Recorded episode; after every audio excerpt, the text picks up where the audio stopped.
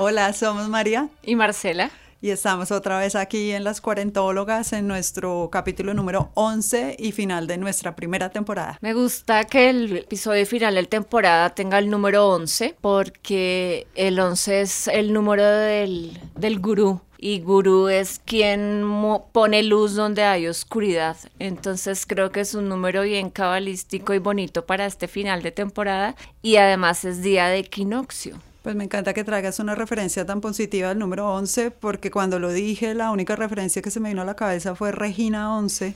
Y creo que esa señora no es una buena referencia para nada. Hay muchas referencias flojas de los 11, pero nos vamos a quedar con... Con el número del gurú.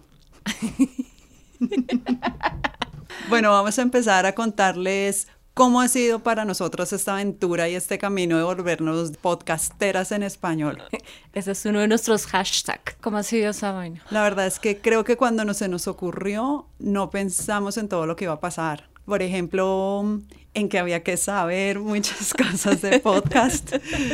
Y bueno, no quiere decir que no lo hayamos aprendido en el camino, pero creo que ha sido un absoluto camino de aprendizaje. Pues justamente creo que de las cosas más bonitas de este proyecto de las cuarentólogas es que absolutamente todo ha sido un aprendizaje. Todo. Tenemos, hemos aprendido cómo se hace un podcast, o más bien, estamos todavía aprendiendo cómo se hace, cómo se edita, cómo se monta, cómo se sube a una plataforma, cuánto cuesta. Sí.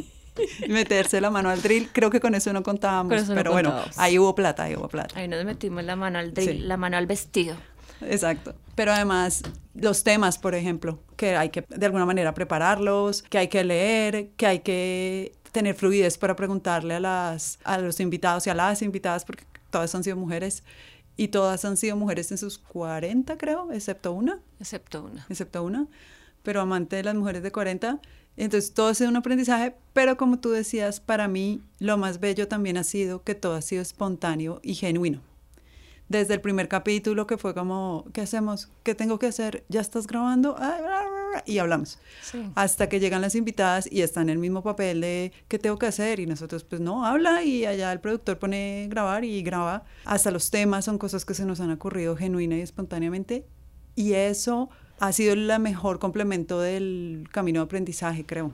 Creo que en relación a los temas también una de las cosas más, más bonitas es que todos son temas que resuenan directamente con lo que está pasando en nuestras vidas. No es solo un tema que pensamos que le podría interesar a otras personas, sino son temas en los que genuinamente hemos estado tú y yo involucradas porque nos tocan fibras profundas de la vida. Entonces, si bien los preparamos y hacemos como una lista de, de preguntas o bloques de conversación, siempre terminamos hablando de nuestra experiencia. Entonces, son como audio diarios estos capítulos. y tienen otra cosa muy chévere, que son los recomendados. Para mí, algunos, pues que yo recomiendo, ya he leído o ya he visto, pero algunas de las recomiendas tú o la invitada, pues no. Y ha sido buenísimo para mí encontrar libros, series, películas que muestran lo que a mí como mujer de 40 me pasa y lo que puedo compartir en el podcast con las demás mujeres de 40. Sí, a mí eso de los recomendados, creo que hasta ahora caigo en, la cuenta de eso, que también me ha hecho ver el mundo y escuchar el mundo y leer el mundo de una manera distinta. Mm. No solo estoy pensando en tener material para el podcast, sino también me pregunto ahora en todos los espacios dónde están las mujeres de 40. Sí, total. ¿Qué se dice de las mujeres de 40? ¿Qué hacen las mujeres de 40? Mm. Me lo pregunto cuando estoy viendo televisión, cuando estoy leyendo, cuando estoy escuchando algo. Entonces, creo que eso me ha llevado también a ser un poquito más consciente del momento vital en el que estoy pasando y terminar de reconocer el poder de esta etapa maravillosa de la vida. Creo que con esta primera temporada construimos las gafas de la cuarentología. Y nos las pusimos y nos acostumbramos al foco, como cuando uno compra gafas nuevas que al principio se marea y no sabe cómo se manejan, ya las aprendimos a manejar y ya vemos el mundo a través de ellas y eso para mí ha sido el, lo más bonito de esta aventura, además de aprender algo nuevo, que es cómo se hace un podcast, cómo se graba, cómo se usa un micrófono para que no se oiga mal y todas esas cosas. Bueno, yo todavía tengo que decir que me estoy terminando de poner las gafas de verdad a los 40. Empecé, yo empecé a grabar cuando tenía 40 y en la mitad de los episodios cumplí 41 y creo que todavía estoy terminando de aterrizar en los 41. Creo que todavía estoy como en el capítulo 1, todavía haciéndome muchas preguntas acerca de, mi vida, de mi cuerpo, de, de, todo lo que estoy haciendo. Todavía veo borroso algunas cosas, pero espero que las gafas bifocales, que todavía no me las han recetado, me ayuden. Eso fue un vainazo porque me así desde los 40.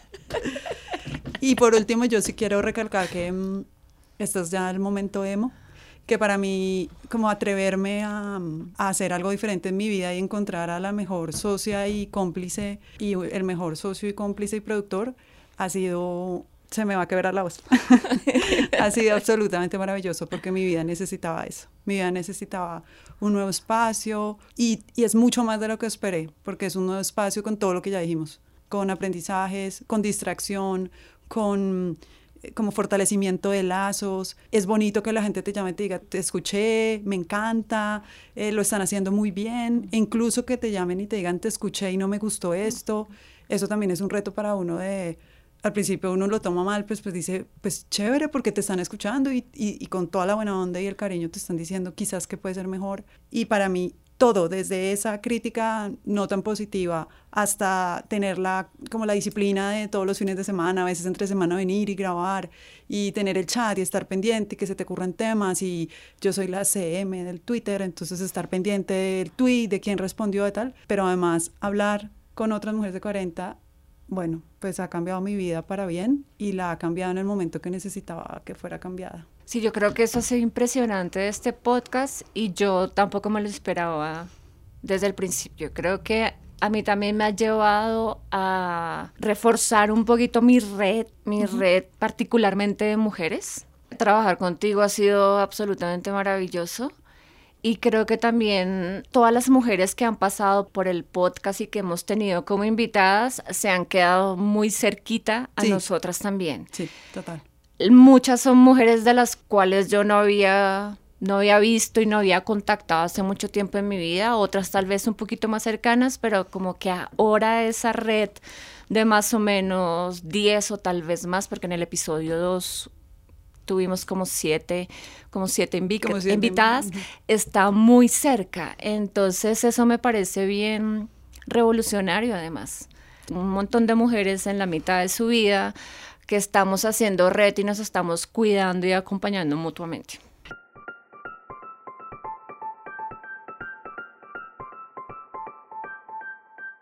Bueno, en estos 10 episodios hemos hablado de muchos temas. No son solo ha sido 10 temas, ha sido como abrir la caja de Pandora y han salido, wow, dimensiones. 10 universos. ¿Cómo nos hemos conectado con esos universos? ¿Qué nos ha pasado después de atravesarlos? Yo creo que todo. Yo personalmente mm, no estaba, por ejemplo, tan cercana a temas de el cuerpo y el autocuidado. Es de esos temas que uno siempre tiene en la cabeza, pero nunca hace. Y tan afortunada soy que en todo este cambio que mi vida está teniendo y que tanto necesitaba, también llegó eso a través de mi nuevo proyecto personal. Entonces todo esto de autocuidado resonó un montón en mi cabeza y en mi cuerpo y, empecé a ser consciente de cuánto lo necesitaba y de qué tan bonito era que llegara justo a través del podcast. Así que mm, ese encuentro con esas realidades de mujeres de 40 que han empezado su proyecto vital para cuidarse y cuidar a otras mujeres y montarme como en ese bus, para mí ha sido como una experiencia increíble y ese ha sido uno de los aprendizajes más grandes, además del de sexualidad y autoplacer. Tome nota y ya hablamos de eso. Uy, para mí el, el, capítulo de la menopausia a la vuelta de la esquina. Sí, cállate. No, yo estoy obsesionada con eso. Estoy obsesionada con ese tema. Yo sé, yo sé, sí. porque además creo que no nos habíamos dado cuenta que eso era, ¿no? O sea, como, sí, la menopausia, allá. Allá. Y creo que después del capítulo dijimos, mierda, es que es ya. O sea, yo empecé a sentir como calores y todo. Es ya, es ya. Sí, ese, ese ha sido para mí un, un, episodio bien revelador que todavía me tiene cuestionando y me tiene pensando acerca de mi, de mi, de mi cuerpo muchas cosas. Bueno, si a mí me dijeran que, que ya estoy entrando en la plenopausia, no sé qué sería de mí. Claro, es el momento del, poder, es el momento de la, del pico de la creatividad, pero no sé si realmente estoy lista para encarnar como ese, ese momento. Y no sé si estoy lista para terminarme de quitar todas las cucarachas que no sé de dónde salieron porque pensaba mucho en mi mamá, pensaba mucho en mi abuela y tuvieron una experiencia de la menopausia muy amorosa. No sé esas cucarachas de dónde salieron, pero ahí están. Las cucarachas siempre salen de la basura y la basura entra por todos lados. A mí debo confesar que yo no sé si es desde el capítulo o porque yo ya estoy en el tercer escalón, llegando al tercer escalón de los 40, pero creo que estoy entrando en la premenopausia y me está pasando lo que tú dices y es, no, sí, súper preparada, ajá, ah, ¿ahora qué hago? ¿No? Dentro de mí hay una mujer gritando diciendo, ¿y ahora qué hago con esto? me estoy haciendo vieja y entonces la otra dice, no, recuerda que no es que estés haciendo vieja. ¿no? Entonces hay una lucha de las dos Marías tratándose de convencer pues de qué significa estar en esa etapa de la vida. Porque definitivamente creo que este es un tema del que toca hablar más. Mucho más. Y creo que las mujeres nos tenemos que reunir y, así, hacernos preguntas y contarnos la experiencia para ver si le terminamos de quitar todas las telarañas que tienen colgadas. Porque además eso trae una cosa más grande detrás. Digamos, la mamá de esa cucaracha es el miedo a la vejez. Y siempre, y creo que de ahí también salió nuestra idea de este podcast, es que al llegar a los 40 es la puerta a la vejez. Pero la vejez como negativa, ¿no? Porque la vejez per se creo que no tendría por qué serlo, pero en este sistema en el que vivimos, en esta sociedad, es negativo. Y creo que de ahí surgió nuestra idea también como de, dice que nos estamos haciendo viejas y viejas, nada, sí, nada. Sí, sí, sí, Entonces, eh, claro, la idea detrás de eso está en, pues, la vejez. Sí, entonces ese episodio ha sido maravilloso.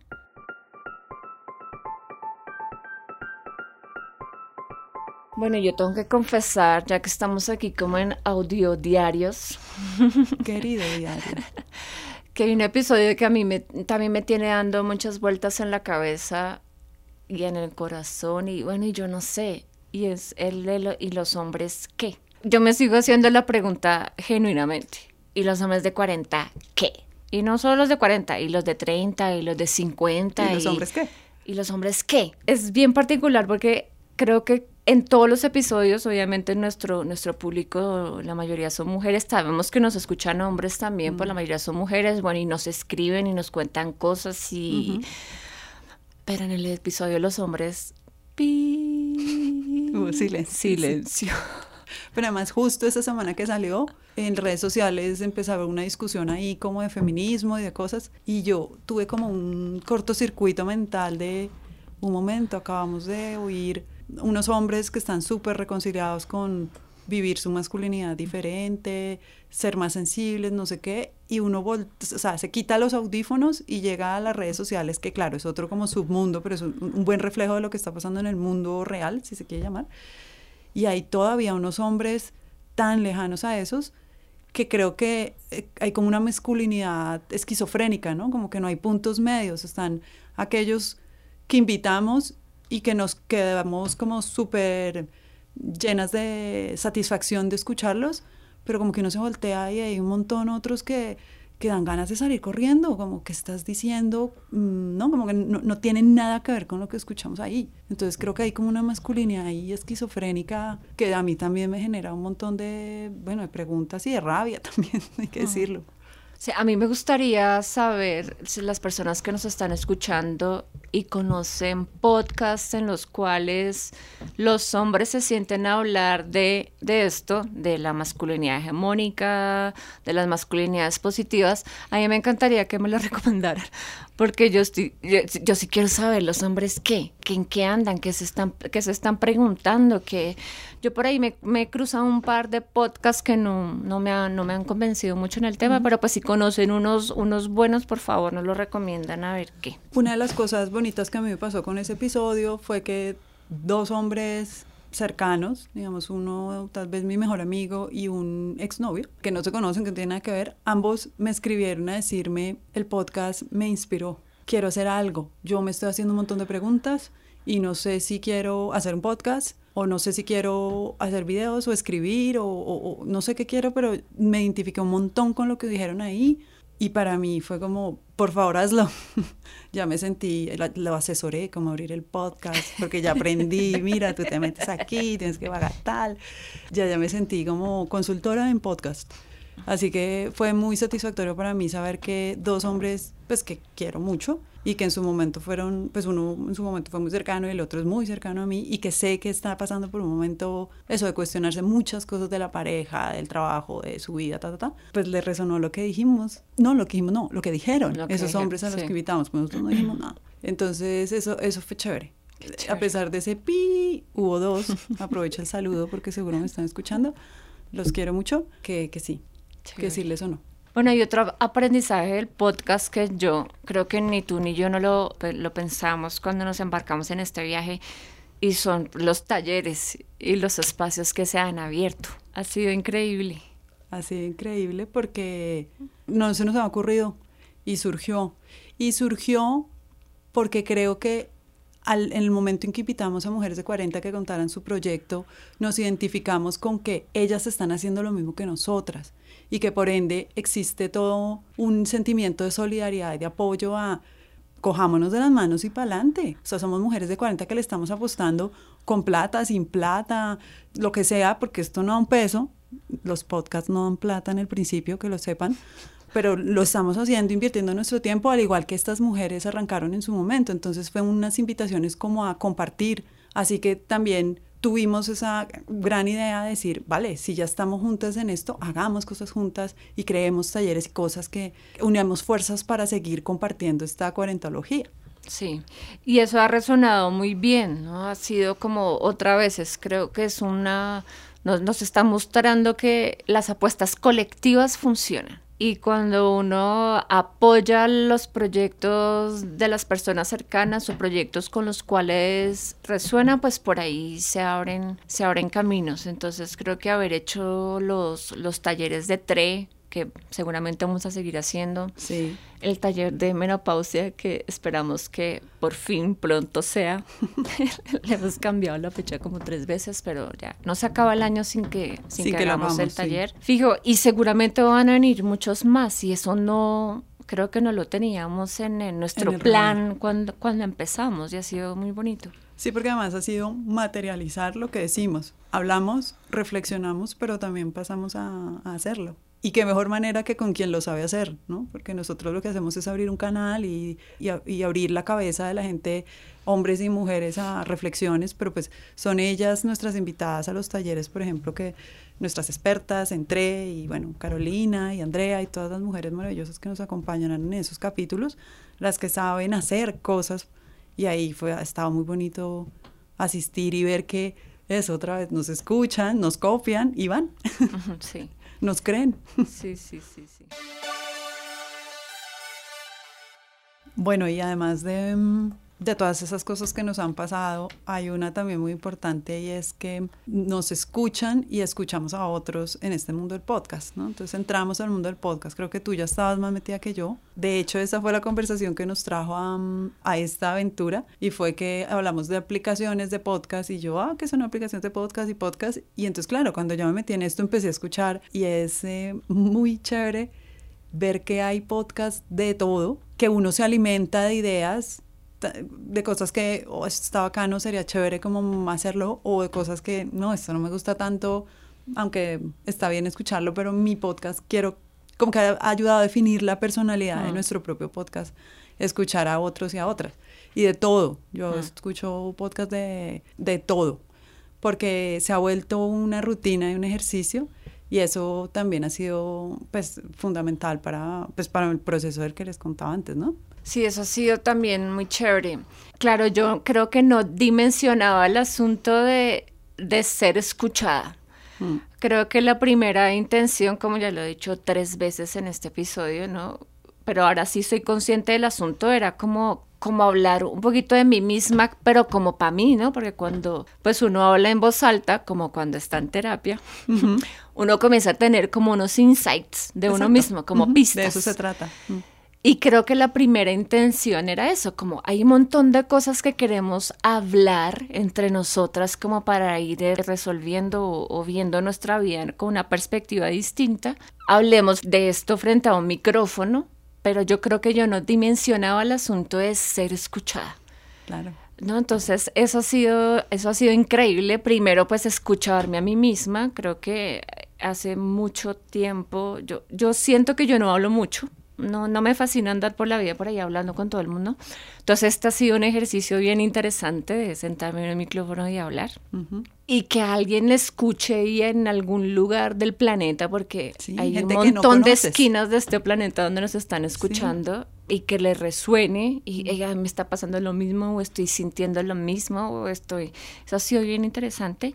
Y claro en esa medida también ha cambiado también mi, mi experiencia de, de, escuchar y particularmente también de, de escuchar podcast escucho también con otros oídos, oídos. ¿no? Escucho también como mm, como la calidad del audio, como las cortinillas, como los créditos al principio o al final, como el tono, la conversación, no me fijo en un montón de cosas que antes no me fijaba. Ahora escucho más podcasts y quiero seguir escuchando más, entonces ha sido una experiencia bien interesante esto de escuchar y ser escuchada. Yo me he vuelto como testigo de Jehová del podcast. Sí. Como el podcast es lo mejor. Lleva el podcast en tu corazón porque es que es una súper buena idea. Es como una tan buena idea que yo siento que parte de nuestro trabajo también como podcasteras es invitar a más gente a que entren mm. al mundo podcast, nos escuchen a nosotros o no, o sea, que entren al mundo podcast y descubran una cantidad de cosas que están pasando ahí y que son una excelente compañía un mundo entero por descubrir y cosas por aprender. Hmm. Además, como muchas cosas en la vida, desafortunadamente hay una brecha gigante entre hombres y mujeres que hacen podcast y hombres y, mujeres que escuchan podcast. La recién encuesta de... Hmm que hizo podcasteros, ¿no? Mostró eso. Hay más hombres produciendo y haciendo podcast y menos mujeres. Y eso lo vemos siempre en todas las industrias. Y ahora también en esta, que yo siento que es un poquito más democrática porque uno no tiene que pedirle permiso a, nadie, para grabar. Es tener como un micrófono y descifrar eh, algunas, algunas cosas y ya. Entonces, otra vez, eso también ha cambiado mi experiencia de escucha. Yo busco intencionalmente podcast que los hagan mujeres, que los produzcan mujeres, que los locuten mujeres, porque creo que definitivamente sí la, la, experiencia de estar en el mundo para hombres y mujeres es, es diferente. En algunos casos es desigual y eso es otra cosa y eso es injusto. Pero sí estoy más interesada por las historias de vida o, o cómo ven las mujeres el mundo. ¿Cómo lo leen? Sí. Cómo leen la economía, cómo leen la literatura, cómo leen la tecnología como leen el humor, la espiritualidad, ¿no? Entonces intencionalmente busco escuchar mujeres. Y que entonces esto sea también una invitación, porque creo, bueno, las razones por las cuales menos mujeres estamos haciendo podcasts pueden responder a cien mil cosas a la vez, pero si algo sí está claro es lo que tú dices, que finalmente es una copia de lo que pasa en todas las industrias, en todas las, eh, digamos, sectores en este, ¿no? Pero sí es una invitación a que esta es nuestra mejor oportunidad por ser evidentemente un, un, medio más democrático, o sea, no hace falta mucho y con la tecnología de ahora es mucho más fácil y hablar y atreverse. Nosotras nos sentamos, hablamos y salió, bueno, malo, en mejora, siempre estaremos en mejora, pero salió y acá estamos y ha sido maravilloso y ha sido maravilloso también creo para muchas de nuestras escuchas Así que hay que atreverse y hacerlo, porque el podcast, de verdad, ya estoy como otra vez en mi estado testigo de Jehová, pero testigo de podcast. Pero sí, es, un, es una gran idea, es, un, es el mejor medio de comunicación, el más democrático y no es tan difícil y no es tan caro, la verdad. Nos metimos la mano al vestido, pero no es tan caro.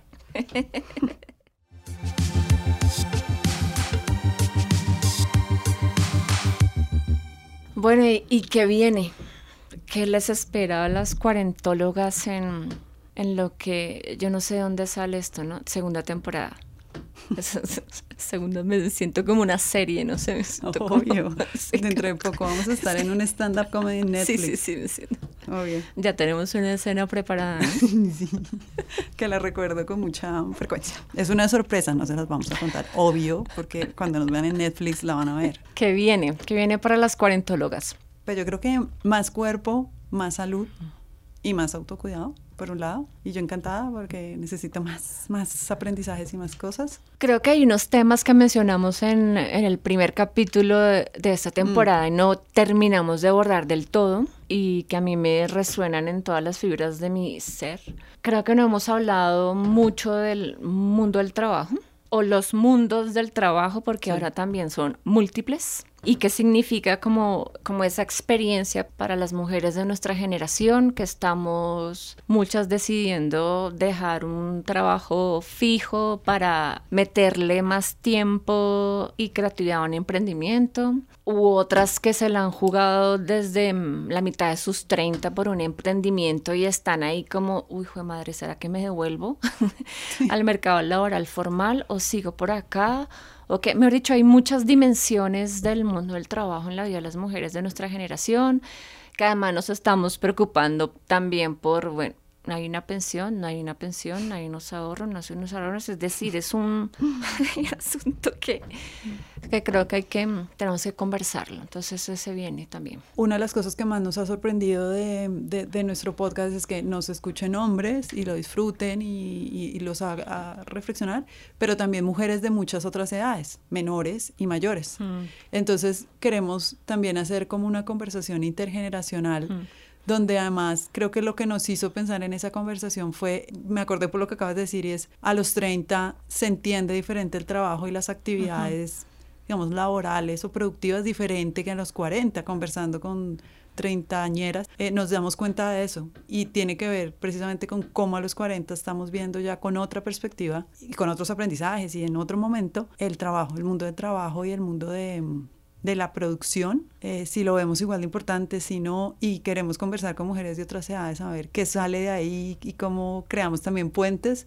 Y bueno, ese es otro tema que traeremos ahí en el tintero para la segunda temporada. Oye, ¿sabes qué estaba pensando en estos días? Porque las de uno a los 20 es veinteañero, a los 30 es treintañero y a los 40 es cuarentón o cuarentona. Porque no puede ser cuarentañero. ¿Por qué? ¿O porque no puede ser treintañona? o cuarentona, treintañona. ¿Por qué? Porque, porque tiene, yo sé por qué, yo sé por qué, porque tiene una connotación negativa. Por eso. Sí, mal, claro. Por eso mal, vamos a cambiarlo. Claro. Las de 30 horas son 30, 30, treintañona, treintañonas. Pero eso me suena como a mamá añeja de la, ¿te acuerdas? Tenemos que, cuarentólogas, ¿no? Treinta.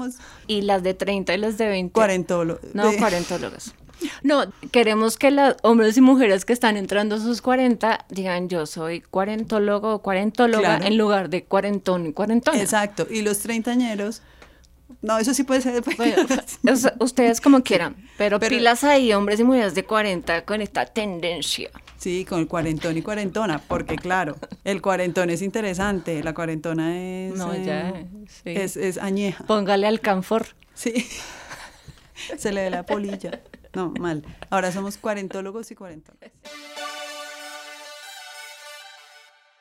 Creo que nos falta también un tema que tocamos por los laditos y es como cómo están representadas las mujeres de nuestra generación en la publicidad, en, el arte. De hecho, estos días, bien, escuché o leí en un trino de Daniela, nuestra invitada para el episodio de, autogestión del placer. Dani, te queremos. Ella trabaja en publicidad y se estaba preguntando, bueno, ¿y qué pasa en la publicidad con las mujeres de 40? No, pues es que yo últimamente en mi vida profesional he tenido que viajar mucho. Yo normalmente no tengo televisor y en los hoteles siempre hay televisor y cuando uno llega rendido, con el calor de este trópico hermoso en nuestro país, pues prende el televisor. Y quedé sorprendida, no solo porque siguen siendo muy malos, en mi pobre criterio, sino porque siguen representando a la mujer igual.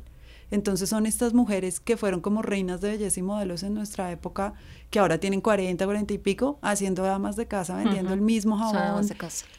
lo mismo.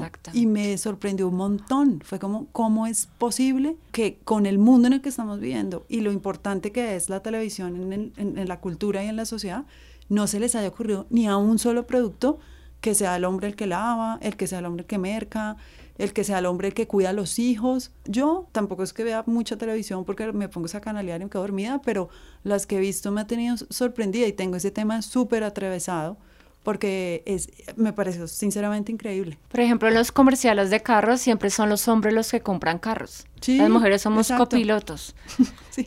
Y justamente no, si hay un momento en la vida donde tenemos mejor poder adquisitivo, sería como en esta etapa de la vida, nosotros no nos venden carros. nosotros no, compramos apartamentos, ni fincas, ni vamos a jugar golf. Eso es un asunto de, los hombres. Las mujeres no importa la edad que tengamos, pero más si tenemos 40 o 50 de parrilla, ama de casa.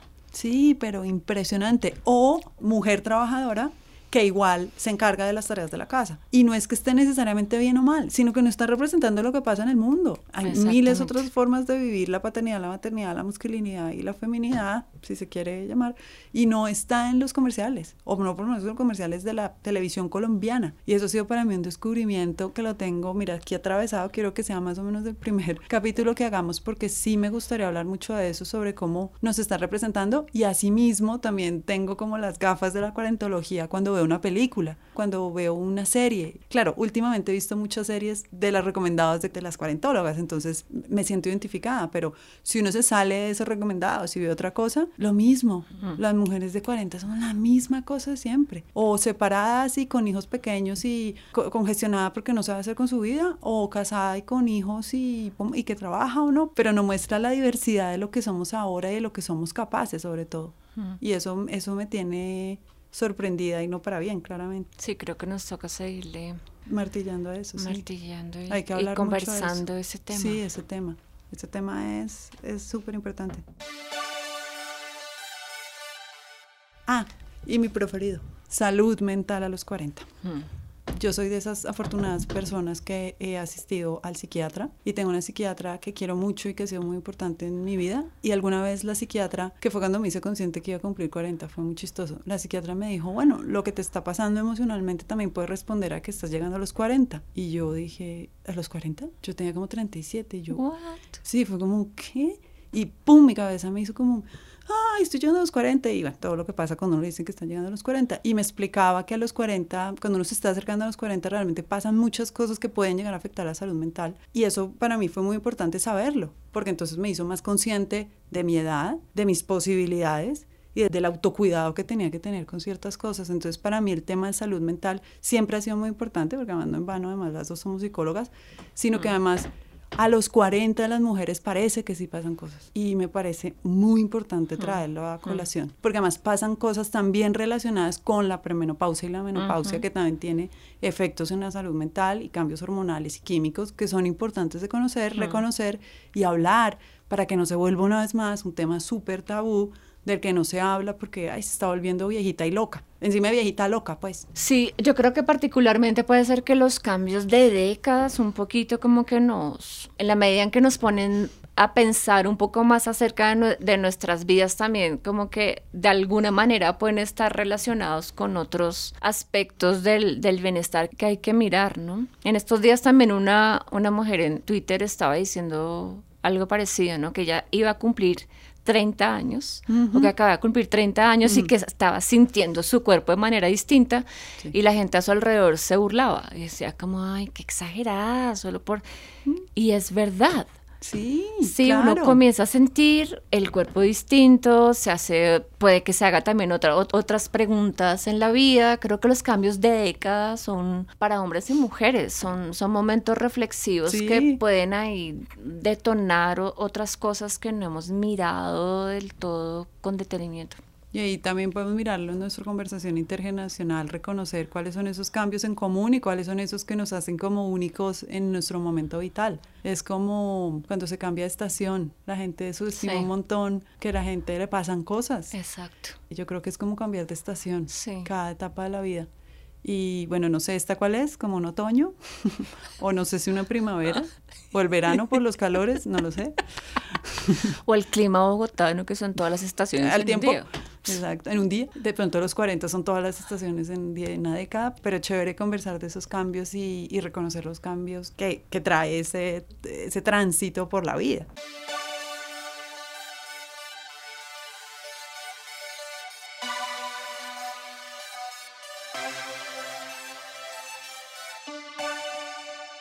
Bueno, estamos cerrando ya este, este episodio 11. Esperemos que nos siga llevando hacia la luz, reconociendo las sombras. Muchas gracias por escucharnos, por acompañarnos en este viaje. Mientras volvemos, sigan escuchando. Ya con este son 11 episodios que pueden compartir, replicar, divulgar, comentar, volver a escuchar.